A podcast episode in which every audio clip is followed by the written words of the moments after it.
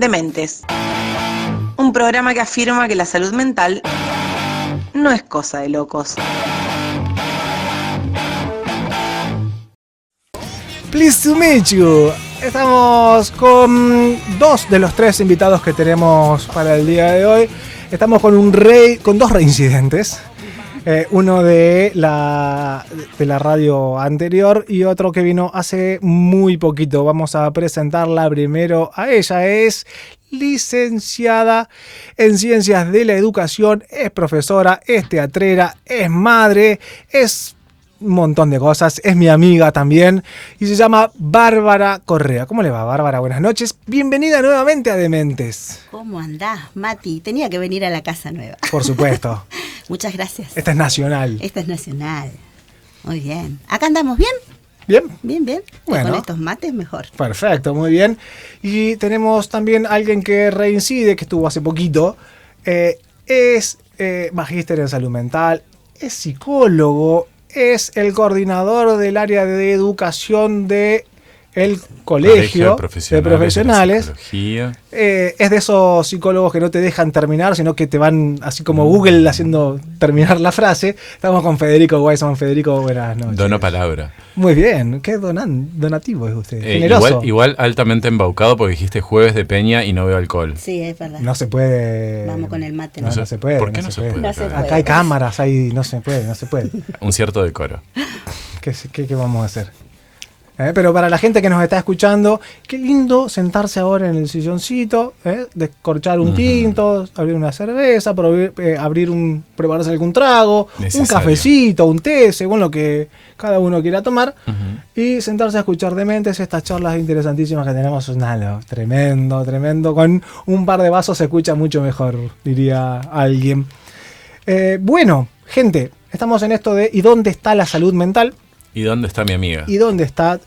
La vez pasada vino usted con Alejandra Claret, que es la coordinadora del programa Presentes, que no ha podido venir. Estamos esperando a... Se la extraña. Bueno, se la extraña, por supuesto. Le estamos esperando a Claudia Azcárate, que ya va a estar por llegar en cualquier momento, tuvo algunos inconvenientes. Eh, pero igual podemos empezar a hablar acerca de, de la salud mental en la educación. Con Federico, te cuento, Bárbara. Dale. Vinieron con Alejandra Claret para hablar acerca de este convenio que se realizó entre el Consejo General de Educación y el Colegio de Profesionales de la Psicología para trabajar el, tema de salud mental en las escuelas. ¿sí? Se, hizo, se hicieron convenios, se hicieron resoluciones y ya se hizo la primera corte de capacitación para los eh, docentes de la provincia que estén eh, afectados a escuelas eh, que trabajen con el programa Presentes. Que recuerdo a los que están escuchando que el programa Presentes es un programa provincial que eh, busca a los estudiantes que han, por alguna u otra razón, en principio fue por el tema de la pandemia, pero después eso no, no acotó a la búsqueda, a los estudiantes que han hecho abandono de la educación. Entonces hay un grupo de promotores que van hasta la casa, empiezan a hablar con los familiares, con quienes sean los, los tutores de estos chicos, y hacen todo el trabajo necesario para que esta gente pueda retomar sus estudios. Con, ese, con ese, esa población hemos, se ha trabajado en, en esta capacitación y eh, vamos a ver cómo nos fue con, con esta primera corte. Y De lo cual destaco dos Sí. cosas, si me lo permitís. Primero, que no es por eh, arrojar laureles a, a la gestión del Colegio de Profesionales de la Psicología, pero es la primera vez que se firma un convenio de estas características entre ambas instituciones. Y segundo, que me parece muy importante, eh, es que eso tenga como fin la formación de recursos humanos. Entonces, Por supuesto. No solamente que el colegio no ha sido la primera vez que firmó un convenio así, sino que el Consejo de Educación tampoco ha tenido ese tipo de convenios. Y me parece que nosotros lo hemos destacado en el programa anterior, pero vale la pena volver a hacerlo, que, eh, que se pueda trabajar interinstitucionalmente me parece que es brillante. ¿sí? Que ninguno crea que se la sabe a todas y que ninguno piense que puede con todo. ¿eh? Em, Eso es salud mental. eso es salud mental, ¿sí? No es fácil por ahí para la gente que dice, bueno, si firmó un convenio pueden trabajar. Realmente no es sencillo que eh, se trabaje interinsti- interinstitucionalmente. No es para nada sencillo que una institución acepte el saber de otra y que pueda trabajar en conjunto. ¿sí? Eh, para nada sencillo. Para nada sencillo. Así que eh, otra vez nuestras eh, felicitaciones a, si cabe la felicitación, a Martin Müller y a mm, eh, Nicolás Kletsky. Que han firmado ahí el, el papelito. Pero bueno, eh, ¿cómo está la salud mental en educación?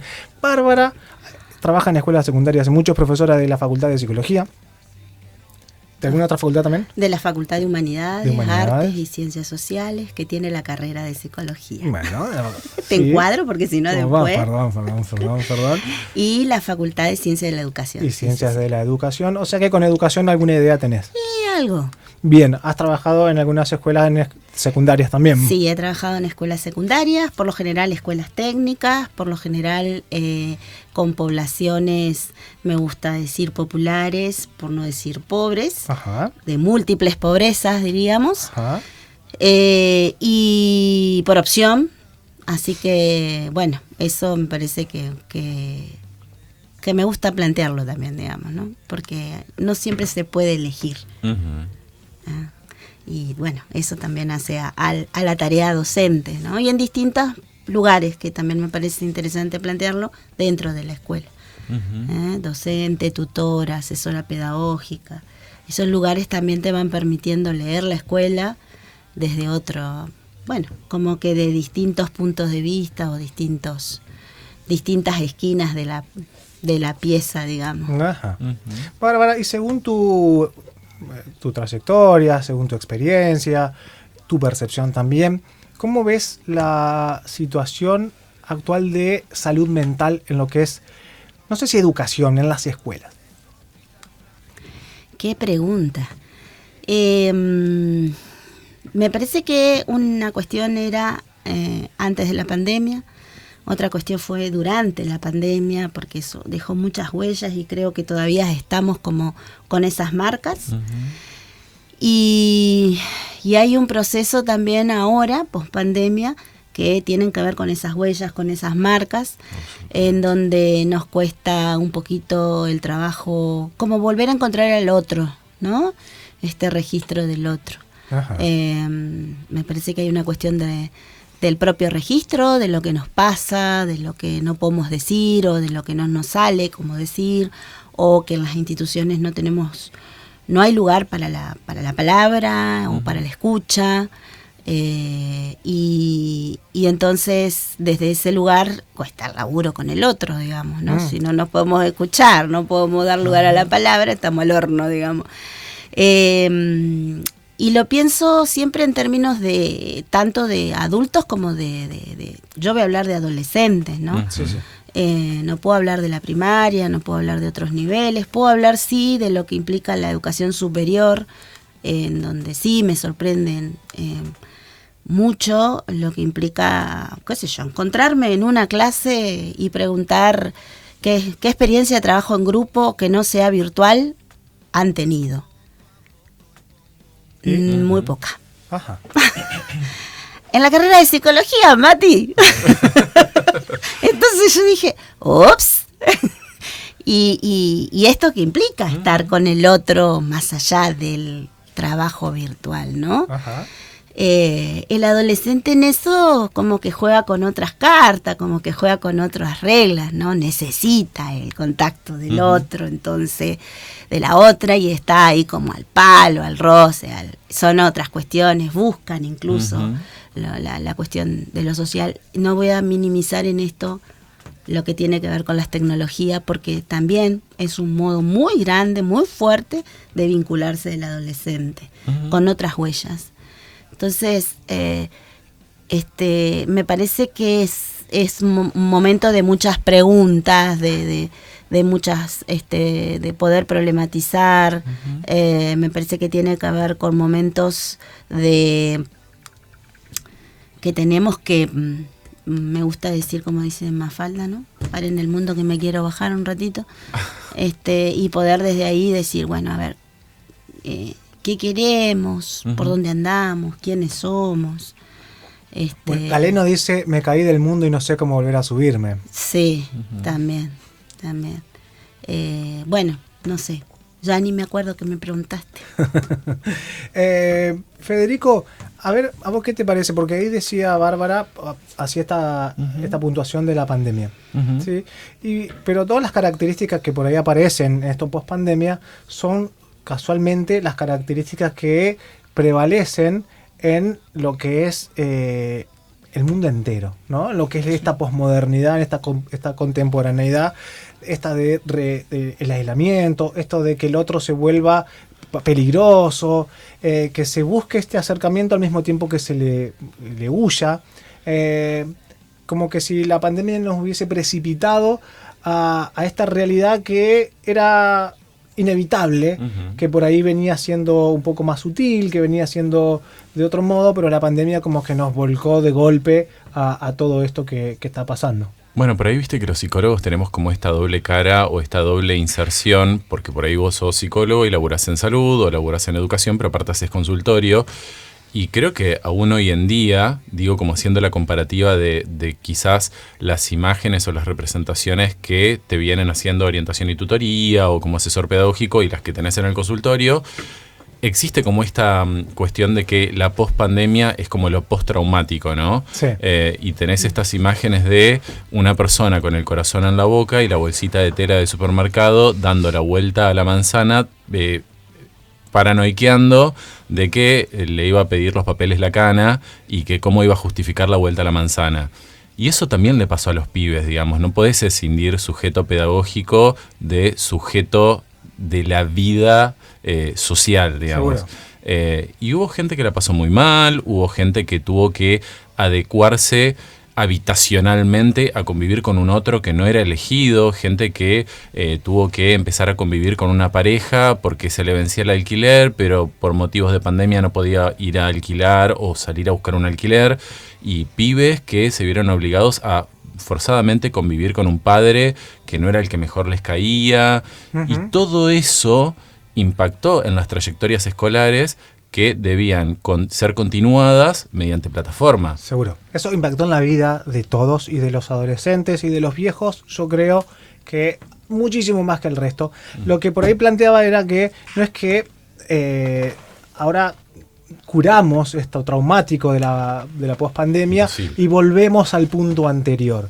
Digo que esto, esta realidad que se está viviendo, era inevitable. ¿sí? Que la pandemia la precipitó. Pero, según lo que me parece, ¿no? Pero que esto es ya la nueva realidad. Esto, eso que se nombraba como la nueva normal. Bueno, esto es la nueva realidad. Que esta, esto que el, el otro sea peligroso, esto del aislamiento, esto del individualismo, eh, esta falta de conexión, esta violencia que genera todo esto.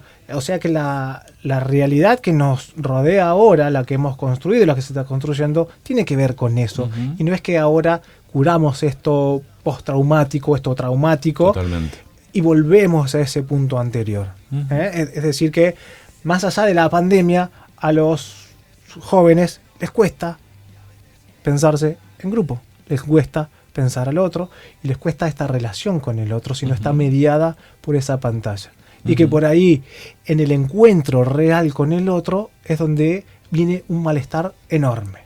¿Sí? No se sabe cómo entablar una conversación que no esté mediada por los tiempos del chat de WhatsApp y en la, la posibilidad de borrar, de elegir la palabra, de poner un emoticón, de ¿sí? esta cuestión con el otro. Y después que dijiste una frase. ¿qué?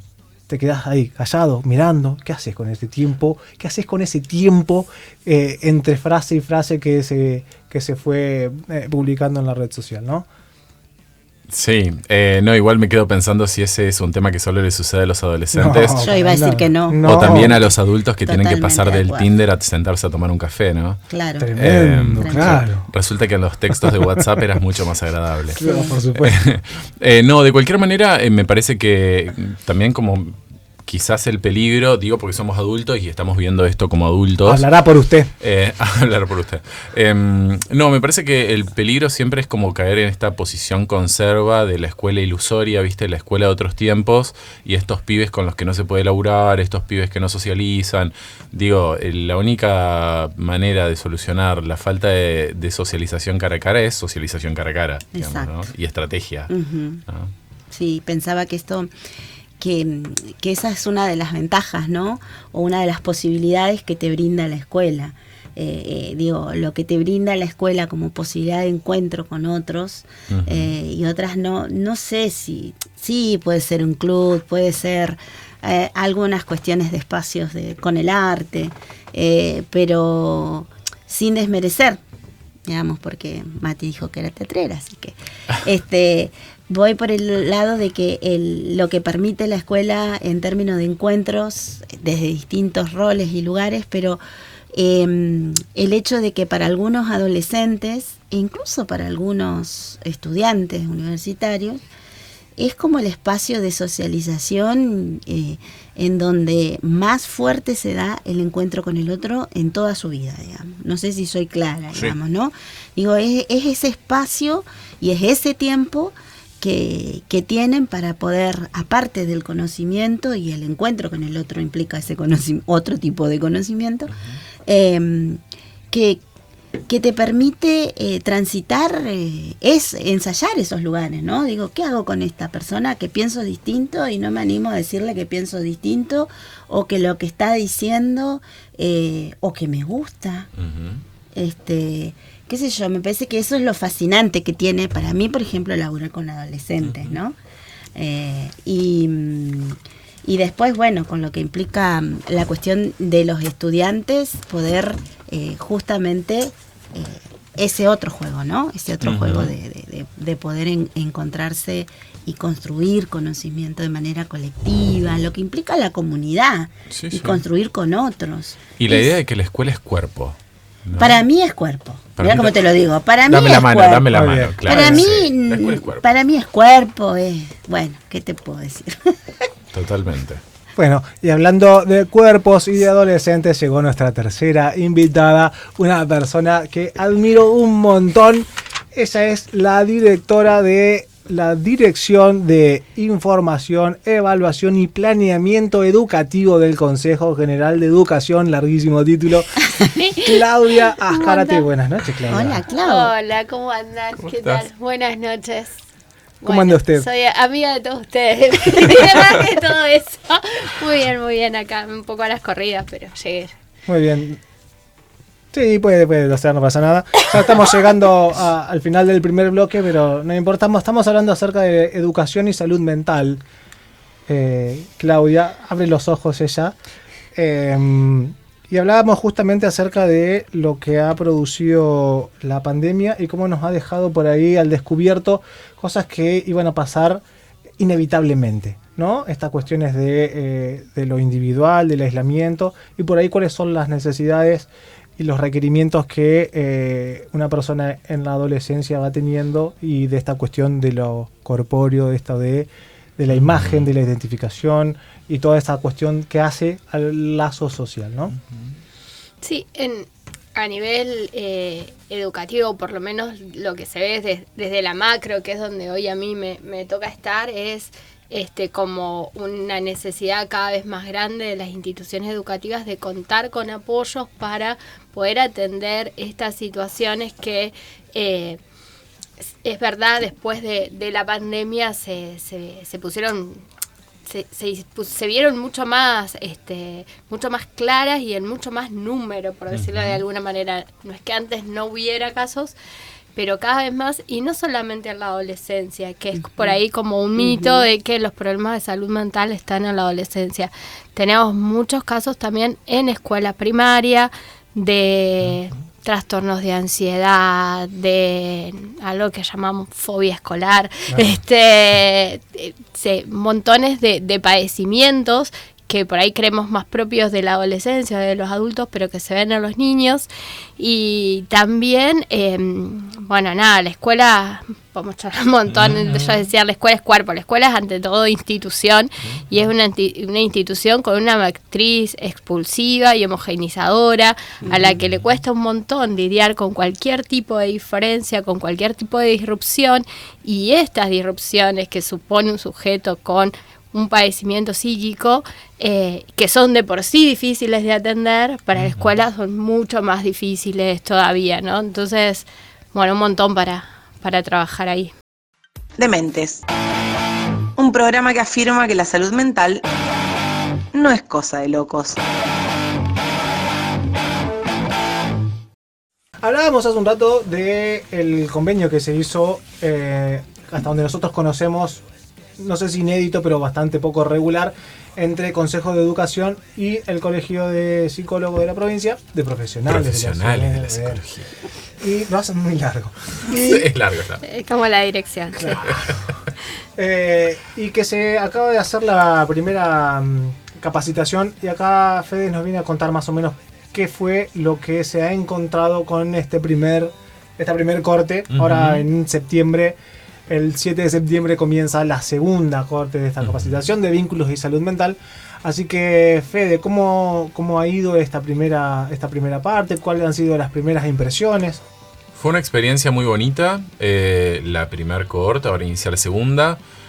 Estoy un tanto sorprendido eh, y me gusta sorprenderme con, con estas propuestas formativas porque eh, sucedió algo que suele suceder por ahí en la formación docente inicial, que es esto de pedirle a alguien que te relate, te narre una escena feliz de su formación y siempre la gente, viste, como que recae en las experiencias feas, ¿no? Eh, por ejemplo, cuando uno le pide a alguien que recuerde un maestro ilustre, eh, no te cuentan una escena de lo más bonita, suelen contarte una escena medio lúgubre.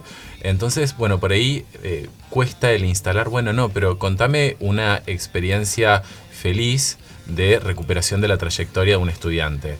Es como empieza a andar con otro color la cosa y me parece que esa es como la dirección en la cual queremos seguir caminando en esta segunda corte, ¿no? No caer en el goce de la queja por la queja misma, sino bueno, recuperemos experiencias felices porque las hay. Bien, una aclaración por ahí, que esta capacitación no se trata de eh, de elaborar un protocolo, no se trata de atender emergencias, sino que va más a lo, más a lo medular y que plantea esta cuestión de, Claudia decía recién, que educación es institución y es de algún modo una especie de matriz, ¿no? Eh, y en esta matriz están estos hilos que hacen estas uniones entre los sujetos que la habitan.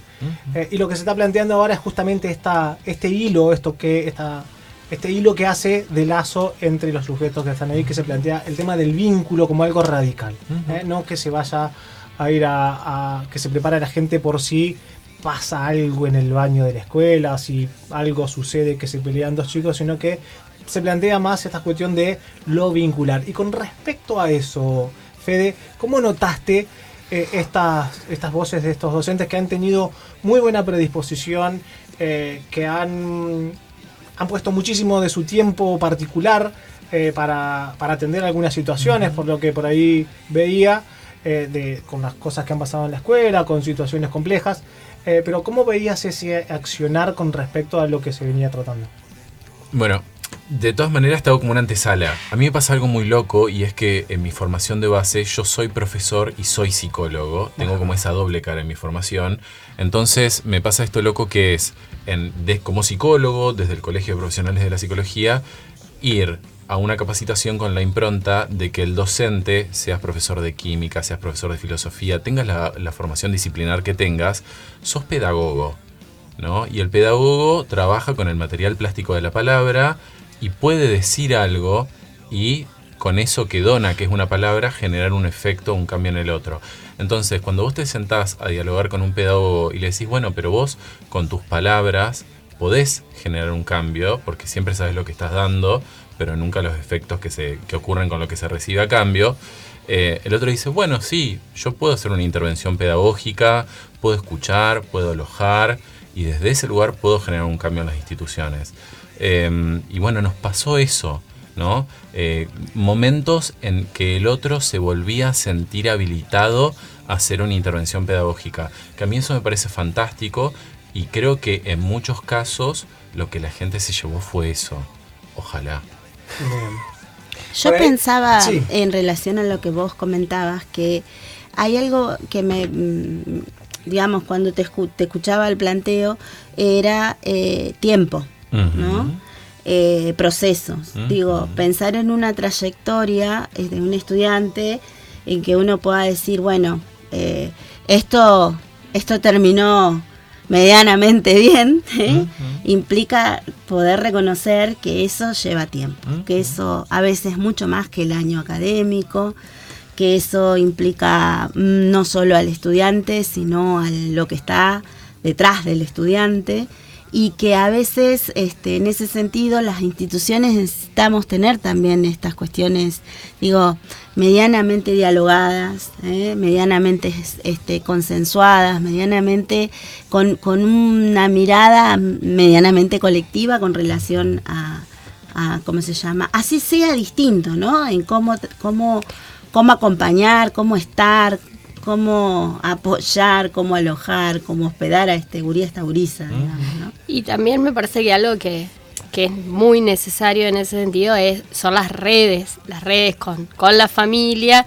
y con salud, mm. porque la escuela puede alojar, puede acompañar, puede habilitar espacios de, de escucha, de contención y todo lo demás, pero cuando efectivamente hay un problema de salud mental, requiere necesariamente la atención, ¿no? Hoy nos pasa mucho un, área del Consejo que se ha visto muy desbordada con este tema, es el área de eh, educación domiciliaria hospitalaria que normalmente, o sea, que hasta el 2022, porque en realidad esto que cambió en 2022, eh, solamente atendía eh, enfermedades físicas, digamos, em, ya sea en hospital o en clínica o en, o en, el domicilio, cuando el estudiante no podía asistir a la escuela por...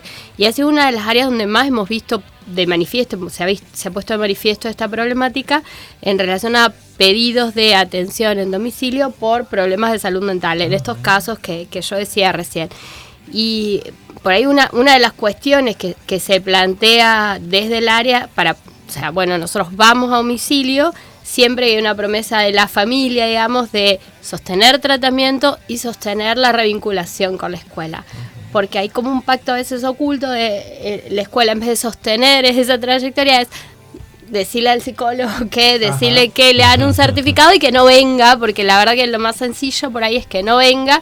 Y no es una gripe que va a estar dos semanas y se le va a pasar o lo que fuera y va a poder volver como, bueno, acá no pasó nada, ya estoy mejor, me recupero. Eh, va a costar volver, pero también esa escuela tiene que poder alojarlo, tiene que poder hacer ese lugar. Eh, esta idea de la, fobia escolar, que realmente yo cuando veía mucho diagnóstico, estoy muy, muy no podía creer ese diagnóstico, eh, y es eh, chicos que no soportan estar en la escuela que normalmente eso está acompañado de que hay alguna situación de bullying, no, de, no sé, generalmente de algún trastorno de ansiedad también, pero eh, en general tiene que ver con una institución que no está apoyando esa cuestión, ¿no? Y en las familias por ahí la, la, insistencia de sostener la escolaridad en una escuela porque quiero que vaya a esa escuela. Y si en esa escuela a veces es mejor que no vaya más a esa escuela y poder hacer esa ese clic también es muy complejo. Por eso yo decía lo de lo de tiempos, proceso, entre que uno se da cuenta, cuando yo digo, a mí me gusta decir uno como escuela, ¿no?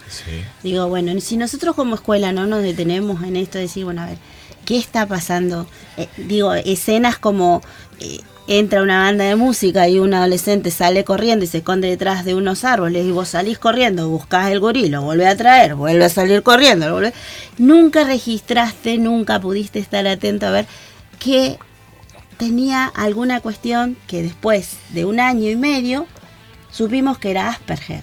Entonces vos decís, ¿cómo, cómo y, y cómo esto como, como escuela, ¿no? Como, como institución eh, el tiempo que se necesita para, para el registro, ¿no? Digo, hoy, hoy Claudia decía esta cosa de la todos somos iguales, todos tenemos que estar en la misma manera, todos tenemos que.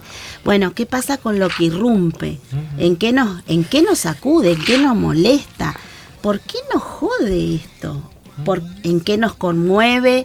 ¿En qué este en qué realmente sacude todo lo que vos tenías claro como certeza, encontrándome a veces en el medio de un bochinche entre una madre y un padre que intentaba pelear, bueno, intentaba separar y, y vos le das un cachetazo y vos decís, yo estudié para esto. No, claro. No, claro que no. Entonces, este, estas cuestiones, digamos, ¿no? Que, uno va diciendo, este, digo, son escenas, ¿no? Porque yo digo, lo, lo, maravilloso es llegar a la escuela, que, que, tenés que esperar que te abra la reja y, y viene una persona en silla de rueda con un cuchillo y te quiere asaltar. Yo sabía si era un absurdo de teatro o qué, y de allá escuchar, no, tío, no, que esa es profe de la escuela. Y fue sí, ¿qué pasó acá? Bueno, entonces, este bueno, esas son las cosas que también hace a, la escuela, digamos, ¿no? Seguro. Y que también hacen a los procesos de acompañar, de reconocer al otro, reconocer al gurí, reconocer este, la familia. Una de las cosas, por ello tuve la oportunidad de leer algunos de estos, de estos trabajos que se presentaron en esta capacitación. Y una de las cosas que por ahí eh, sobresalían era algo que te ha pasado también a vos, Bárbara, por ahí lo hemos hablado creo que en el otro programa esta sorpresa que había en los docentes de la, el cambio radical que se producía con estudiantes en particular y con la clase en general cuando se tomaban el tiempo de escuchar. Mm. Sí. Pero era, pero era tremendo. Sí. Esto de decir, hace 15 años que estoy dando clases, hace tanto tiempo que... Y de pronto me detuve a escuchar y la cosa cambió. Esta chica que no prestaba nunca atención fue la que más escribió, este chico que es siempre estaba con los auriculares fue el que prestó atención. ¿Cómo cambió la dinámica grupal y cómo cambiaron las singularidades a partir de simplemente, que no es tan simple, este gesto de escuchar? Sí, me parece que ahí hay cuestiones que también tienen que ver con con el ser docente, que es también quien, quien te escucha, ¿no? Hay como una cuestión de, como una, este, una mecánica, un modo de, transitar las escuelas, que cuando uno se detiene, yo te he contado experiencia de que nos hemos sentado en el piso, donde hemos hecho ronda, nos bajamos de los bancos, nos sentamos en el piso, hacemos ronda, como para poner una cuestión más horizontal, de igualdad, y empezar a plantear en qué estoy de acuerdo, en qué, digo, habilito que a fulano le pongamos más posibilidades de faltas, le demos más posibilidades de que tenga más faltas, le dejamos que rinda el, el examen a pesar de que no vino, pero vos viniste y vos cumpliste. En esto de escuchar qué le pasa al otro, em, digo, esas experiencias, no solo con los adolescentes, no solo con los estudiantes, sino con los mismos profes, digo, ¿no? ¿Qué pasa cuando uno también habilita? O sea, por eso yo empecé diciendo la escucha, la palabra y los tiempos para. Y eso lleva, vuelvo a la palabra proceso, eso lleva tiempo. Seguro. Claudia, esta, esta sorpresa por ahí que, tiene un docente, eh, y que no, no, no, hay mala intención en eso, eh, en, esto que se venía sosteniendo de una manera y que de pronto se dieron cuenta que escuchar traía otras, otras consecuencias. ¿Tiene que ver esto con lo que nombrabas vos de la matriz institucional? Sí, seguro. O sea, históricamente la, la, mecánica del dispositivo escolar y de, y también pensar esto, ¿no? Del dispositivo escolar como fábrica de subjetividades, eh, que si bien está totalmente fragmentada y rota, porque está claro que no, no es efectiva ya en, en, ese sentido, o, o sí de, de, otras maneras, pero eh, es, es, una dinámica donde el docente habla y el otro escucha, el otro escucha y aprende. Entonces, y, y además como un cuento mágico de que aprende por mi sola palabra, ¿no? Yo hablo y el otro tiene que, por, por la escucha solamente aprende, este, mágicamente, ¿no? Y eso ya recontra sabemos, todos sabemos que no es así, los docentes saben que no es así. Eh, y por ahí, eh, si bien desde lo pedagógico y de lo didáctico se, se prueban otras instancias o se... Eh, hay cosas que, que en la escuela secundaria sobre todo se siguen sosteniendo cuando todos sabemos que no funcionan, ni los estudiantes, ni los alumnos, el, el cómo sigue la educación, yo vengo, hablo, dicto, vos copiás, haces así, después te digo qué te voy a tomar, y no hay ninguna interpelación ni a los estudiantes, ni en términos epistemológicos, ni cognitivos, ni, ni, ni de aprendizaje, eh, y a la vez no hay una creación de, de vínculo real con eso, ¿no? Y, y también hay como, no sé, muchas veces pensamos que, que los chicos son tontos, que no se dan cuenta, no sé, porque realmente... Eh, en esto de la escucha, el otro- me contaba una anécdota, eh, hace poco un grupito de adolescentes me dice, "Ah, llegó la profe de historia, nos sentó en ronda y dice, ay, me interesa escucharlos, quiere, quiero que, que me cuente qué los inspira. En julio, dice, en julio les interesa escucharnos. O sea, Claro. este, no, no, no son tontos, saben cuando esa escucha es genuina y es quiero construir un vínculo y, y saben cuando decir, che, es la última semana antes de las vacaciones, pasemos esto rápido, ¿no? Este, entonces también a veces hay cierta subestimación eh, con respecto al, al otro, ¿no? Y, y, también hay como un, un mito de, bueno, de que pido ayuda en, en términos clínicos, ¿no? Que venga el psicólogo y me lo solucione. Que venga el PASEC y me lo solucione, que, que se lo lleven, en- encajémoslo en la cajita que va este estudiante y que no me joda. Entonces, por eso la escuela es tan fanática del diagnóstico, creo, Bueno, ¿no? sí, sí. Este, y que, que el diagnóstico te- se determina como etiqueta que explica todo y a la vez me exime de la responsabilidad de alguna manera de que el sujeto puede o no puede hacer.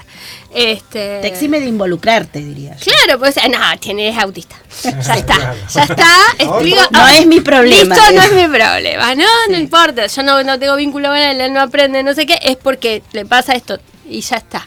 Este, y, y no, no- es, es muy difícil eso poder tomarlo como más que como una explicación y un, un- no sé, una condena al diagnóstico, como bueno, algo que, que me permite problematizar desde otro lugar lo que estoy haciendo, que me permite vincularme de otra manera. Sí, construir otras formas en, en función de ese diagnóstico también podría ser. Claro, bueno, pero también es re difícil, porque convengamos que no es sencillo, ¿no? No, No, bueno. no, no es que es algo que ni se hace con buena voluntad, porque hay- también hay en, en ciertas, eh, ciertas pedagogías, pedagogía poética, llamaría yo, que en algún momento se planteaba mucho esto de que la diversidad con el reconocimiento, con el amor que yo, ya estaba, ¿no? Como algo mágico. Y la verdad que no, porque en medio se sufre un montón, sufre el docente, sufre el estudiante, hay tensiones. Pero además, además está esto que hoy lo hablaba justamente en otro lugar.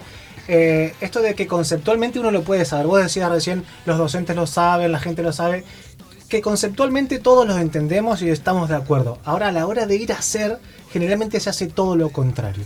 Y vos, me, acordaba recién ahí cuando hablabas de esto- esta producción de subjetividad, un trabajo de una mujer de Gualeguaychú, que decía eh, cómo acentuaba esta legitimación del docente a partir de la omisión. A partir del silencio del docente, cómo legitimaba, por ejemplo, la violencia de los demás. ¿sí? Ujú. En esto de que vos decías, eh, no solamente que hay una, una producción ahí de, de subjetividad, por más que no, se lo, no sea la dirección que uno quiera, ¿eh? o lo que se está intentando hacer, pero cómo eso también produce subjetividad y cómo eso es lo que van eh, pescando los estudiantes en, en esa interacción, en esa cuestión vincular. Sí, seguro. Eh, no, me quedé pensando en, en lo que decías. Em, ¿qué, quiero decir yo? que decía hoy cuando decía esto de que, que está roto esto de la, la producción de subjetividad? Está roto en términos del mandato Sí, sí, fundante de la Sí, sí, escuela sí. de co- convertir el cuerpo en herramienta Sí. de trabajo, convertir el tiempo en tiempo productivo y demás. Sí. Y la verdad que con los chicos está re roto. Pero también en, en esta omisión y demás lo que hacemos es condenar, si queremos usar esa palabra, a ese sujeto Sí. a no moverse del lugar donde... Y, y ahí ya entramos en una dimensión de, de- de producción de subjetividad más política, porque lo que termino generando es exclusión, lo que termino generando es la imposibilidad de que un sujeto se vincule críticamente con el conocimiento, que aprenda... Este, porque bueno, ya está, no, Claro. no lo van a hacer. O sea, eh, hay una violencia en dictarle las cinco preguntas que le voy a tomar en el examen tal cual al estudiante. Eso tiene una violencia simbólica. No es solamente una cuestión de... eh, pero, es decir, vos no podés aprender. Exactamente. Sí, es Estudiate estas cinco de objeto, cosas de memoria y hagamos y acá no ha pasado nada.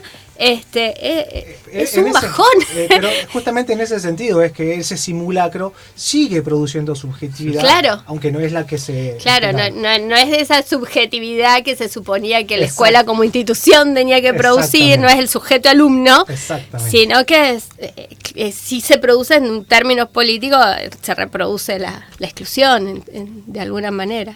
Exactamente. Estamos con Bárbara Correa, Federico Weisman y Claudia Ascárate hablando de la salud mental en educación en la provincia de Entre Ríos. Desde el colegio, en la comisión que usted coordina, Federico, ¿qué, qué- cuál es la visión que están teniendo? ¿Qué es lo que manejan? ¿Qué es lo que se va discutiendo? Me que- no, me quedé pensando recién de lo que decía Claudia, una cuestión Este que programa quiero- brillante, todos se quedan pensando. No, pero bueno, te, te quedas pensando, ¿no? Eso está todo tomate, nomás. Claro. Se diría en política, te quedas rosqueando. Eh, no, me quedé pensando tres cosas que por ahí, como para retomar y puntualizar desde una perspectiva psicológica, si lo querés poner así. Digo, eso que recién estaba diciendo Claudia, para nosotros los psicólogos, Leandro de la Jonquier, año 1996, es definido como ilusión psicopedagógica, ¿no? El momento en el cual vos decís, bueno, de acá para acá, esto ya no es más mi laburo, es tarea del Claro. psicopedagogo, del Claro. psicólogo, lo embolso y te lo tiro. Eh, pero me parece que por ahí, eh, ahí sí, para plantear una perspectiva psicológica, eh, las tres claves de una buena intervención, cuando vos te sentás a dialogar con un directivo, con un padre o con quien corno sea en educación, es plantear que estar 50 pibes encerrados en una habitación en invierno con olor a cuerpo no es normal. Y en verano ni te digo. Y en verano ni te digo. Eh, No es saludable. no es saludable. No hay 50, Nada. no hay 50. Eh, Cuarenta y Treinta. tantos. Cuarenta y tantos. Eh, bueno, eh, no hay saberes previos que a vos te aseguren una buena intervención. Y tercero, nada bueno puede salir si vos no te tomás cinco minutos de respirar y pensar qué estás haciendo. Porque esto, a ver, saberes en educación se vienen gestando desde que Comenio escribió la didáctica magna. Hasta acá medio que ya está todo escrito. Le podemos dar una vuelta de rosca en relación a cómo utilizamos el lenguaje, desde qué perspectiva vamos a intervenir. Entonces, el momento en el cual vos decís, tengo un chico con un proceso de inclusión en un aula, sacámelo porque yo así laburar no puedo, ahí es donde está todo mal. ¿no? Se complica, ¿no? se te complica. Claro. Entonces, bueno, hay que buscarle la vuelta para no intervenir desde la brutalidad, que creo que por ahí es lo que más nos cuesta, pero porque quizás estamos atareados, porque laburar en instituciones no es fácil, porque hay 30 millones de problemas por día. Digo, a mí no me gustaría ser un, un rector de escuela secundaria hoy en día. Elijo no serlo. No. Eh, bueno, no me gustaría, pero porque digo, las instituciones educativas hoy en día están atravesadas por muchos eh, mu- muchas problemáticas sociales y hay que ponerle cuerpo a eso. ¿no? Ajá, Seguro. Hay que elegir estar ahí. Bien. ¿Y usted qué iba a decir? Sí, algo, sí, yo pensaba, me quedé pensando Muy también. bien, este es un programa que hace Pero pensar a la pensaba gente. en esta cuestión, digamos, de. A mí sí me gustaría ser rectora de una institución Te educativa admiro. secundaria. eh, en el sentido de que mm, tal vez considero, viste, que yo siempre digo que soy más que posmoderna moderna.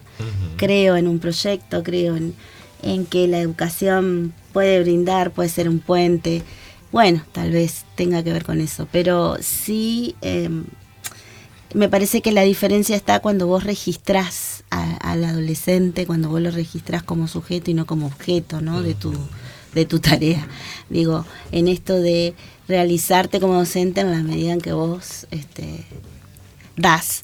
¿Qué pasa con lo que das o qué le pasa al otro? No estaría siendo parte de, de- de esa tarea. Cuando uno lo piensa desde otro lugar, me parece, a la cuestión, o la mira desde otro lado, em, y, y, y sabes que el, el quilombo siempre está, el bochinche siempre está, el, quilo, el, el, el conflicto del día, ¿y cuál va a ser el conflicto del día?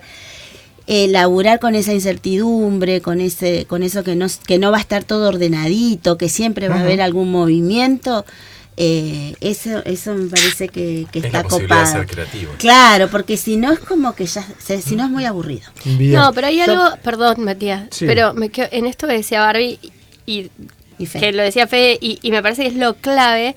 Y decíamos que, bueno, la, la institución es matiz, todo eso, pero la institución es proyecto. Y cuando hay proyecto y hay equipo, y ahí te cambia un montón ser un rector. Totalmente. Y te cambia un montón el rector o la rectora o el equipo de conducción de la escuela, eh, esas posibilidades de, porque más allá de las voluntades individuales de los docentes, que un montón de veces están, eh, lo que a veces no tenemos en las escuelas es proyecto. es, eh, y, y sin ese proyecto, la, la construcción del vínculo, la construcción de la escucha, y todo eso es muy difícil de hacer o cae, cae- queda en la suerte de que ese año te toque un buen maestro en la primaria o te No, toque un buen exactamente. equipo. Absolutamente. Este, y eso es fundamental y es lo que está más roto en las instituciones. Exactamente. Y la idea es ahora poder encontrarle la vuelta a este proyecto posmoderno, tal vez en educación, y que intuyo tendrá que ver mucho con la salud mental. Nosotros nos vamos a una pequeña pausa y ya volvemos. soñado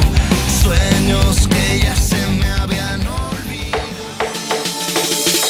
Transmite desde la ciudad de Paraná, Entre Ríos, Argentina, LT14, Nacional General Urquiza, Paraná, AM 1260, la radio pública.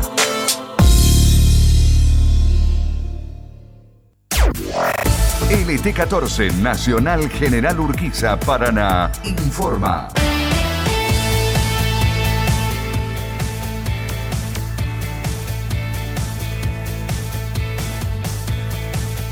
Temperatura en la ciudad de Paraná 10 grados, el cielo está despejado. Presentan este sábado en Concepción del Uruguay el libro Vivencias en la Guerra de Malvinas. Este sábado a las 17.30 se va a presentar en el Auditorio Celsi, en Concepción del Uruguay, el libro Vivencias en la Guerra de Malvinas, relatos de Rafael Oscar Schmeber. El autor participó activamente en el conflicto de Malvinas narrando sus vivencias junto con otros amigos, como en el caso de Daniel Sirtori, nombre que lleva la sala evocativa de Malvinas en Concepción del Uruguay en homenaje a dicho conscripto. Se espera un aluvión uruguayo por el feriado en ese país. Miles de familias provenientes de la República Oriental del Uruguay comenzaron a cruzar los distintos pasos fronterizos que unen ese país con la República Argentina para disfrutar un fin de semana largo con motivo de conmemorarse allí el Día de la Independencia. Esta situación generó un importante congestionamiento de tránsito en los puentes internacionales, con largas filas de autos intentando entrar a nuestro país. Alberto Fernández destacó que los BRICS son una nueva oportunidad para la Argentina. El presidente envió un mensaje a la población tras la aprobación del ingreso de nuestro país al bloque de economías regionales, en el que destacó que formar parte de los BRICS significa ser parte de un bloque que actualmente representa el 24% del Producto Bruto Interno Global, el 16% de las exportaciones, el 15% de las importaciones mundiales de bienes y servicios. Datos del tiempo. 10 grados la temperatura en la ciudad de Paraná, humedad 53%, presión 1007 decimal 6. El cielo continúa despejado. Informó LT14 Nacional General Urquiza, Paraná. Telam Digital. Toda la información en tiempo real. Telam.com.ar IAFAS presenta el sorteo de la tómbola de Entre Ríos.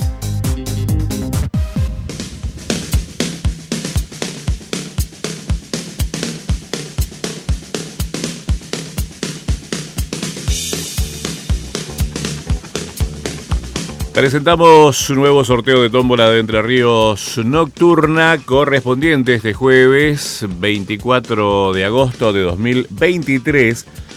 Y el primer premio corresponde esta noche al 365-0365, segundo 9294, tercero 4584, cuarto 2328 quinto 4117, sexto 5678, Séptimo, 7509. Octavo, 1742. Noveno, 1382. Décimo, 7944. Undécimo, 0959. Duodécimo, 9224. Décimo tercero, 2095. Décimo cuarto, 7964.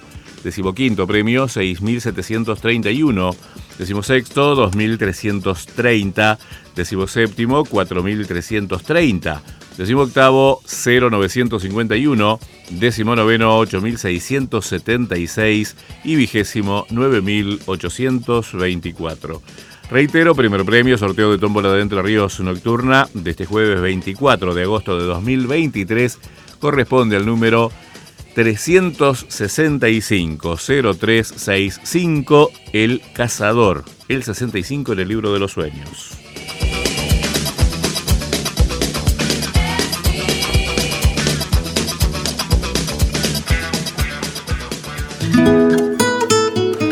Yo pertenezco a este paisaje, de los verdes y los ríos nombradores. Formo parte de los mapas aborígenes que todavía balbucean libertades y coraje. Roberto Romani. LT14, Nacional Paraná. Revalorizando nuestra identidad, nuestra cultura.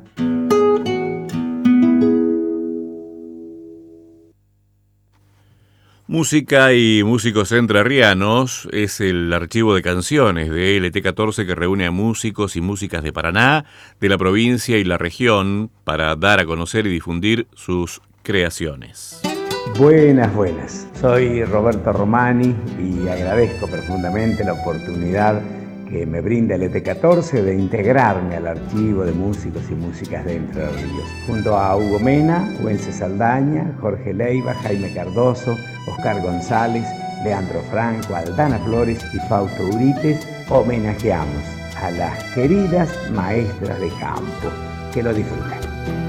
En esta limpia mañana quiero vestirme de fiesta para cantar con el alma la canción de la bandera y recordar el sublime catecismo de pureza, aquella aurora de cielo con delantal de maestra, busco el camino del tiempo, cicatrices de la tierra, para descubrir de nuevo entre las viejas taperas los dibujos que la vida fue agregando a la rayuela, garabatos solitarios que ocultan toda la pena. Salir del patio soñado hasta las aulas que anhelan que vuelvan todos los niños con pechos de escarapela a repetir la lectura en algún libro cualquiera, cuando los ojos maduros delaten su luz maestra. Ser uno más este día para añorar su grandeza, la ternura de sus manos que aún se torna tibieza, el amor de cada otoño y el diciembre de tristeza. Porque atardecer lejano caminará su entereza, llevando atrás de su paso jilgueros de blanca estela, que colina solitaria saldrá su nobleza, mientras un himno de tiza adorne su cabellera. Cada cuaderno que inicio con aires de primavera lleva el sentir de mi pueblo en su expresión montielera. Tiene el color de los ceibos sobre la mágica enseña un madrigal de ilusiones para los hijos que esperan. esperanza argentina que usted me entregó en la escuela.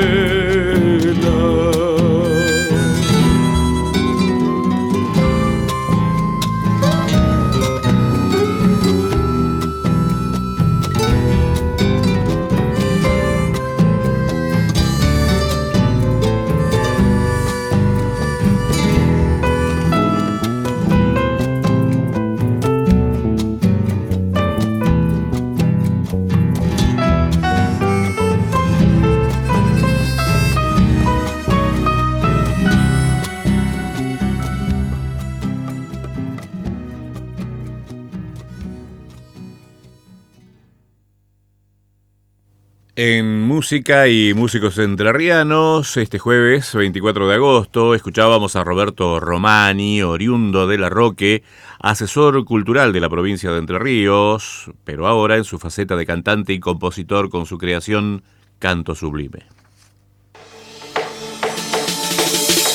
Transmite desde la ciudad de Paraná, Entre Ríos, Argentina, LT14, Nacional General Urquiza, Paraná, AM 1260, la radio pública.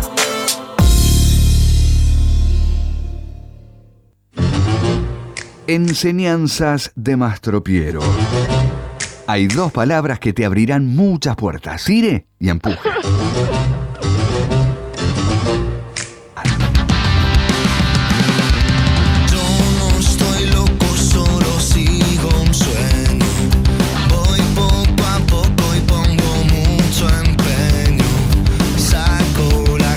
Y acá seguimos en Dementes, este programón que estamos teniendo y que hace a la gente pensar. Estamos en LT14 AM1260 y en Nacional Rock 93.1.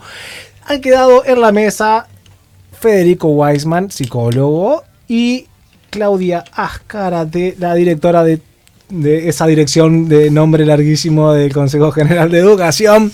Bárbara se ha tenido que retirar. Eh, pero bueno, estamos hablando acerca de salud mental y educación. Hemos hablado más o menos de la situación, de algunas cuestiones como están dadas, las dificultades que se presentan. Según la opinión de ustedes personal, ¿no? ¿Qué les parece que, eh, que, que podría empezar a implementarse o seguir implementándose eh, eh, en el tema de la educación relacionado con el tema de la educación, de la salud mental? a, a mi primero. Eh, a ver, ¿qué, ¿qué es lo que nosotros implementamos? Digamos, nosotros tenemos eh, do- dos vías de atención, por decirlo de alguna manera. Lo, lo primero que me parece que insistir en esto decía hoy, en la escuela y en educación no hacemos clínica. ¿No? Eh, eso, Mm. no, porque a veces es esa la demanda. Cuando llaman a los organismos, ya sea eh, organismos más vinculados a la atención de, este, de las discapacidades o los problemas de aprendizaje, eh, o al PASEC, que es el área que, trabaja con estas situaciones educativas complejas, la primera idea es que, bueno, que venga un psicólogo y la atienda. El psicólogo va a ir, pero va a ir a acompañar a la institución. ¿no? Esa es una línea de trabajo que tenemos de este programa, que es el PASEC, el programa de situaciones educativas complejas, que trabajamos, trabajamos desde la prevención, digamos, y desde el acompañamiento institucional en esto de que la institución se pueda hacer fuerte y pueda acompañar ese proceso que pueda llegar a tener un estudiante o una, un colega docente, porque también hay casos de salud mental donde quien, Sí, sí. quien padece es un colega. Eh, entonces, por un lado está este programa que, como decía, lo, lo que sí intenta hacer también es ir consolidando esta red de, de ayuda con salud, ¿no? De conseguir turnos en el sistema de salud para trabajar. La dimensión personal que también es necesaria, eso lo, lo podrá explicar mucho mejor Fede seguramente, eh, en, en ese sentido, sí, lo- los compañeros del PASEC trabajan en acompañar a la institución y acompañar a las familias hasta que, bueno, esa- ese chico, esa chica está atendido y la escuela también puede alojarlo, el grupo puede este, acompañarlo. Em, si bien es un equipo grande, nosotros tenemos en todos los departamentos de la provincia un referente del PASEC, en Paraná tenemos un equipo que trabaja con eso, muchas veces se nos hace insuficiente el, el equipo, nos quedamos cortos, entonces poder reforzar eso es este primordial. Eh, y lo que también me parece que nos falta mucho, bueno, y después sí hacemos este acompañamiento pedagógico a los y las estudiantes que no pueden estar en la escuela por un tiempo, como decía hoy, desde el área de educación domiciliaria, ¿no? A veces, eh, por su padecimiento en un momento hay que retirarse de la institución y ahí para que ese sujeto pueda continuar su trayectoria lo va un profe de la escuela y lo acompaña en el domicilio para que en la medida que, que su salud también lo permita, porque a veces Seguro. los chicos y las chicas no, no pueden hacerlo, ¿no? Entonces, esa es una línea de trabajo. Eh, pero algo que sí me parece que, que nos falta un montón es eh, en trabajar en esto de la necesidad de la atención de los problemas de salud mental y de reforzar algunas áreas de, de salud mental también desde la, la salud pública, que si bien hay un esfuerzo, también eh, a veces no, nos resulta insuficiente y esto implica obras sociales y todo el Seguro. sistema de salud, ¿no? Eh, hoy por hoy es cara la salud mental. Eh, entonces, es, este, sostener un tratamiento y demás no es sencillo. Eh, y, y en eso es donde me parece que, que faltan políticas porque también eh, hay un gran desconocimiento, me parece, ¿no? ¿no? No se lo entiende, ustedes pueden hablar más que yo en este sentido, pero sigue habiendo como, bueno, es manioso, es esto, no sé qué, no, es vago, eh, y, y- y es muy complejo socialmente, sí. es muy difícil padecer también por, por toda esta carga simbólica que tiene la enfermedad. Entonces, hay que trabajar en eso para dar, para que nosotros le demos bola, nosotros digo cada uno de quienes estamos y de nuestra propia salud, y también hay que trabajar, me parece, en, en extender el, el sistema de salud mental para poder hacer, eh, para ponerle el cuerpo a todas estas situaciones, ¿no?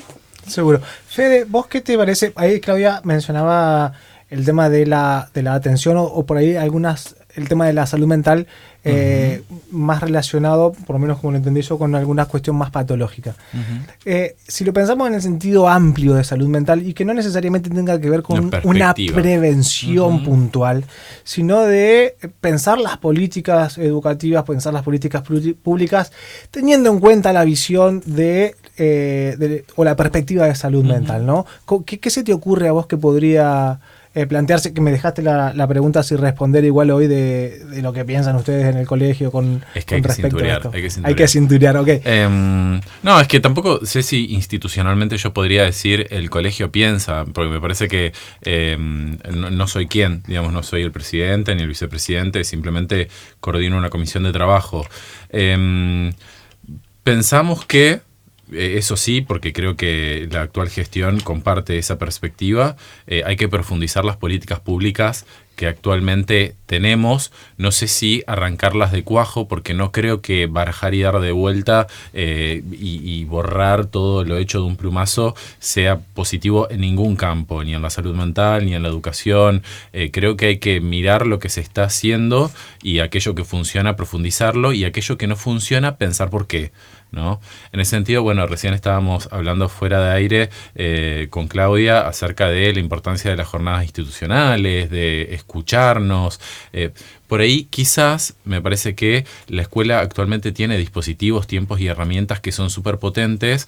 Quizás habría que mm, pensar qué es lo que se va a transmitir al colega en el tiempo de escucha, qué es lo que vamos a trabajar. Eh, pero esto viene más desde la experiencia docente y los años de, de laburar en la escuela que otra cosa, ¿no?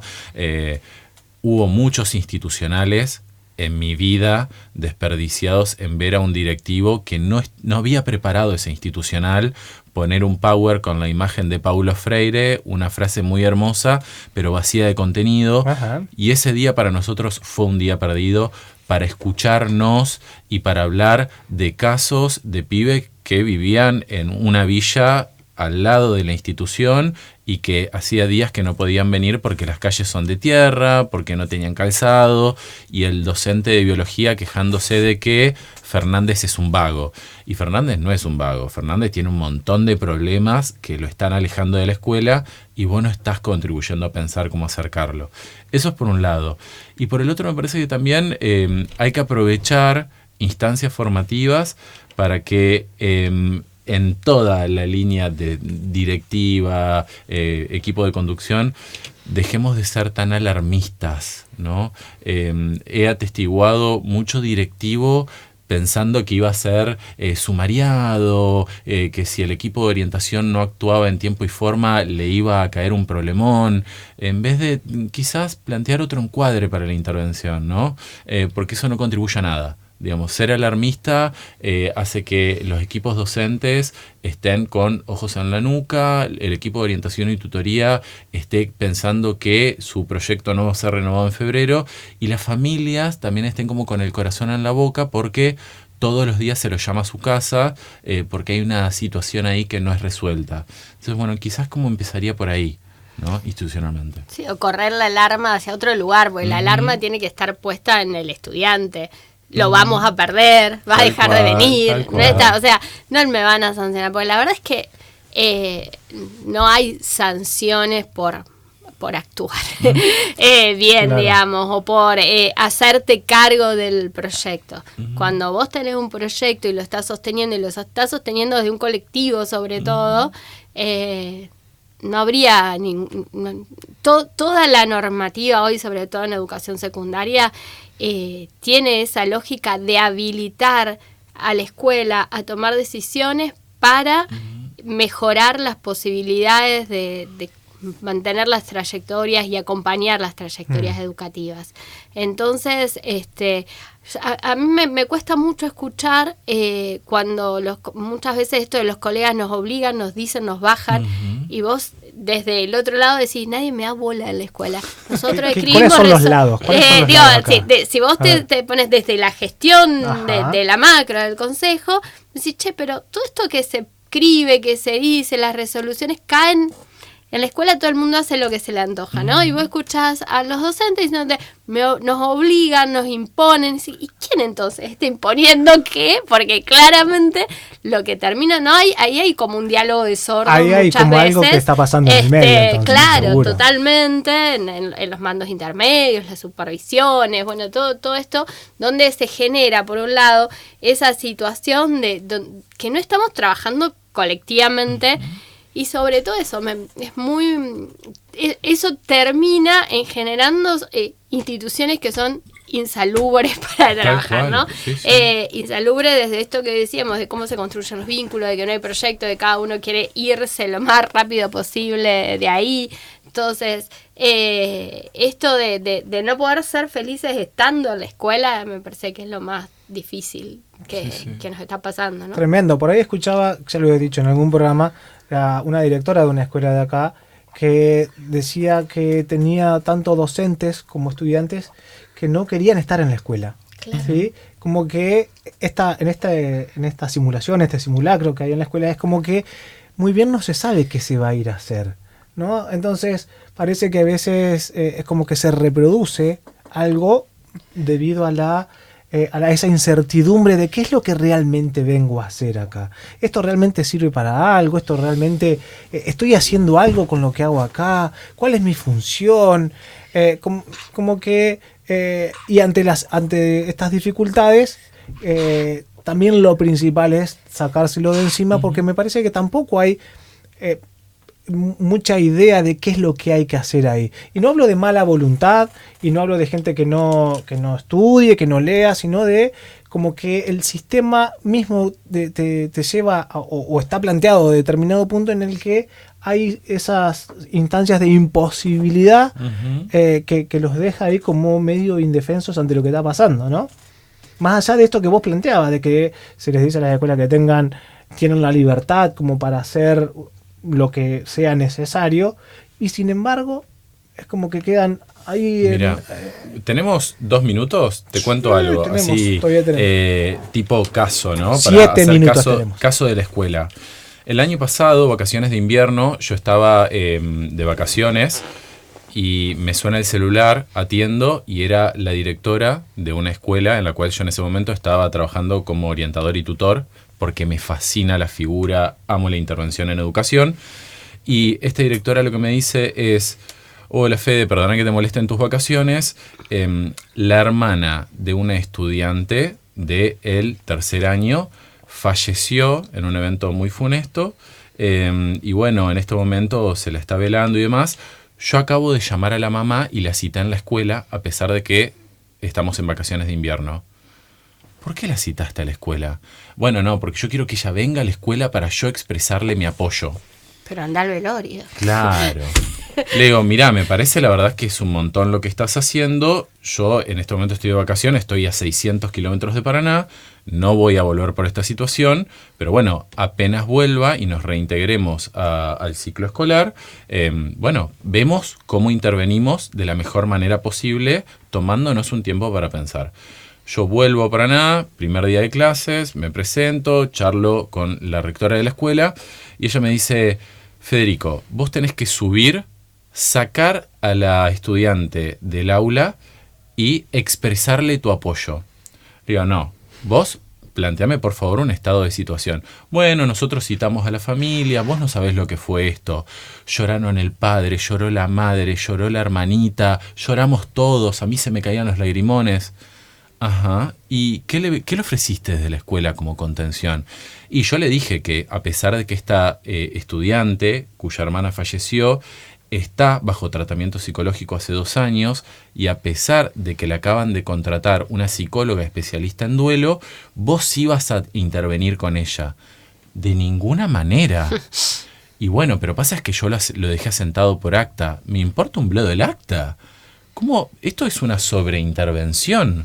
Voy a ser el tercer profesional que interviene con este estudiante y encima sacándola del aula, lo cual genera todo un signo. Y sin que haya habido una sola demanda. Tal cual. De ¿no? la estudiante. Claro, ni de la familia. Te eh. puedo ofrecer cruzármela en el pasillo y haciéndome el nabo, decirle, presentándome, porque ella ya me conoce, que estoy a su entera disposición cuando ella me encuentre y que cuando no me encuentre, que, que me haga llamar, lo que, lo que vos eh, dispongas, pero yo no voy a intervenir. Y me parece que, eh, volviendo sobre esto que te decía antes, cuando uno es alarmista, corre el riesgo de sobreintervenir y a veces también cuando sobreinterviene generar un daño.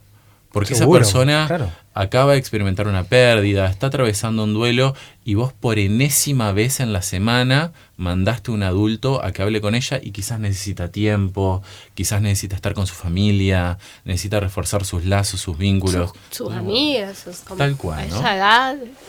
Este, sí. Y, y, no, y esto de cómo hacemos para eh, eh, hay como poca propuesta en la escuela, digamos, para sostener las grupalidades, que sí, es como algo re Sí, sí, sí. necesario En, en, en la adolescencia, sobre todo. Y yo veo eso mucho de que en los, o sea, no sé, propuestas que antes se hacían un montón, el campamento, el salir, que eh, las jornadas. Hay escuelas que lo siguen haciendo, hay escuelas que laburan maravillosamente estas cuestiones y que hacen a lo de poder construir eh, vínculos justamente, porque sí es cierto, a las 7 de la mañana, todos mirando para adelante, es difícil que yo registre a mi compañero. Este, pero cuando salimos, no sé, un día de convivencia, las jornadas de convivencia, como se llamaban, todo, todo eso se ha perdido un montón y resultaban súper necesarias para todo esto que decíamos hoy, ¿no? De construir colectivamente la, la institución y los vínculos. Pe- Pero hay como una especie de, de compulsión a esto de estar llenando permanentemente estos espacios y no vaya a ser cosa que alguien diga algo, no vaya a ser cosa que aparezca una demanda. Porque no se pudo ni siquiera esperar en esto que vos decís que hace una demanda, pero me parece que es como el arquetipo de lo que sucede ahora de que ante cualquier situación hay que eh, Desplegar. re- sí, pero hay que eh, eh, llenar de, de palabras, de propuestas, de indicaciones, y esa cuestión de, de ese momento, ese tiempo, vuelvo al- a lo que hablábamos al principio, ese espacio ahí como de silencio, en donde el otro también pueda plantear algo, decir algo, expresar, O el Eh, tiempo libre, el tiempo el libre a las instituciones, libre. que, que se vayan. Claro. Este, que no me queden los gurises dando vuelta a la escuela. si, si falta un docente que sa- movemos todo para que se vayan antes, bueno, vayan a hacer que queden acá sin tener nada que hacer porque guarda, no sé. Le- hay como también en algunas cosas mucho miedo a los estudiantes, que a mí eso también me alarma bastante. Eh, a en- me pasó en la escuela donde va mi hija, que es una escuela pública, acá en Paraná, el primer día de clase, eh, como era el UPD, eh, llego y la, eh, la directora había llamado a la policía. Estos delincuentes Obvio. juveniles. El primer día de clase llegamos y teníamos dos cami- había dos camionetas que yo dije, habrán robado enfrente. Eso pensé que hay que, viste que es una zona donde hay casas lindas. Y bueno, dije, la habrán robado. Y llegamos y había dos policías armados parados en la puerta de la escuela. Por las dudas, hicieran algo los de, quin- los de sexto que venían del UPD. Bueno, eso no, no, no crea lazo. No, absolutamente. Dementes. Un programa que afirma que la salud mental no es cosa de locos.